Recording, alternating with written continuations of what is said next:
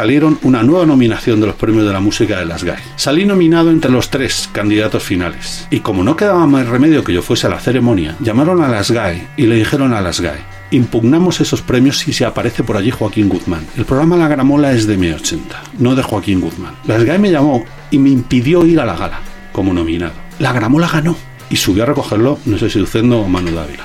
Mira, fue tan injusto, lo voy a contar aquí por primera vez en tu programa, fue tan injusto aquello que las GAI, una vez que pasó todo este capítulo vergonzoso, me llamó por teléfono el que era el director antiguamente de, de- de los premios de la música, que ya ha fallecido, Tato Luzardo, y me dijo, dice, mira, hemos tenido que ceder ante las presiones de Jorge Flo y sus chantajes. Pero creemos que es tan injusto lo que se ha hecho contigo que en las GAE hemos hecho una réplica del premio que tú no tienes. Y sube a mi casa y encima de la chimenea lo tengo. Te lo hicieron llegar. Me lo hicieron llegar. Así que ese fue mi último capítulo en M80. Me he extendido y te he contado cosas que no he contado hasta ahora, pero bueno, mira, a estas alturas de mi vida.